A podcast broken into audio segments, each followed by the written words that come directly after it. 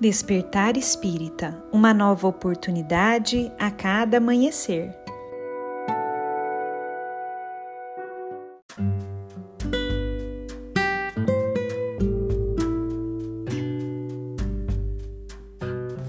Sejam muito bem-vindos, amigos queridos, para mais um Despertar Espírita.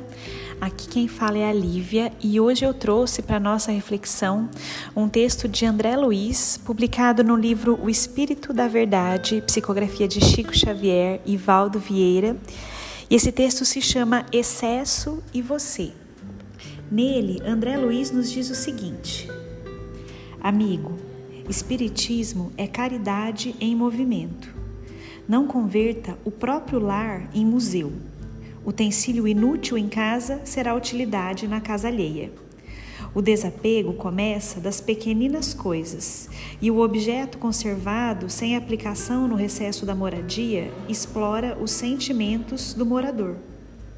A verdadeira morte começa na estagnação. Quem faz circular os empréstimos de Deus renova o próprio caminho. Transfigure os apetrechos que lhe sejam inúteis em forças vivas do bem. Retire da dispensa os gêneros alimentícios que descansem esquecidos para a distribuição fraterna aos companheiros de estômago atormentado. Reviste o guarda-roupa, libertando as cabines das vestes que você não usa, conduzindo-as aos viajores desnudos da estrada. Estenda os pares de sapato que lhe sobram aos pés descalços que transitam em derredor.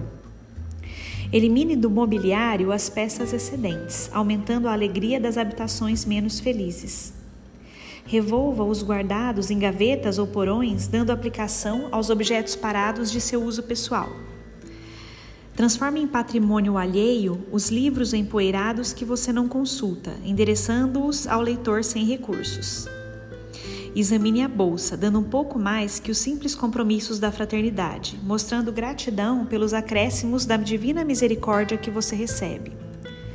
Ofereça ao irmão comum alguma relíquia ou lembrança afetiva de parentes e amigos, ora na pátria espiritual, enviando aos que partiram maior contentamento com tal gesto.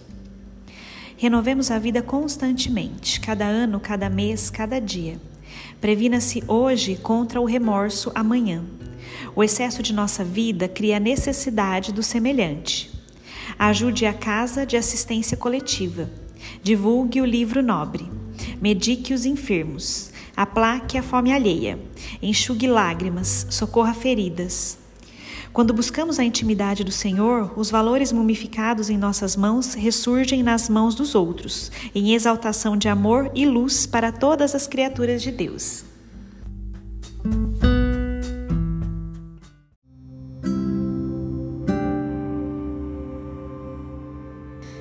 Vamos hoje, meus amigos, refletir sobre isso que André Luiz nos chama a atenção como estão os excessos na nossa vida? Que nós possamos hoje mesmo olhar ao nosso redor, na nossa casa, ver aquilo que estava de repente até mesmo esquecido e encaminhar para que possa ser aproveitado por outros irmãos que necessitem.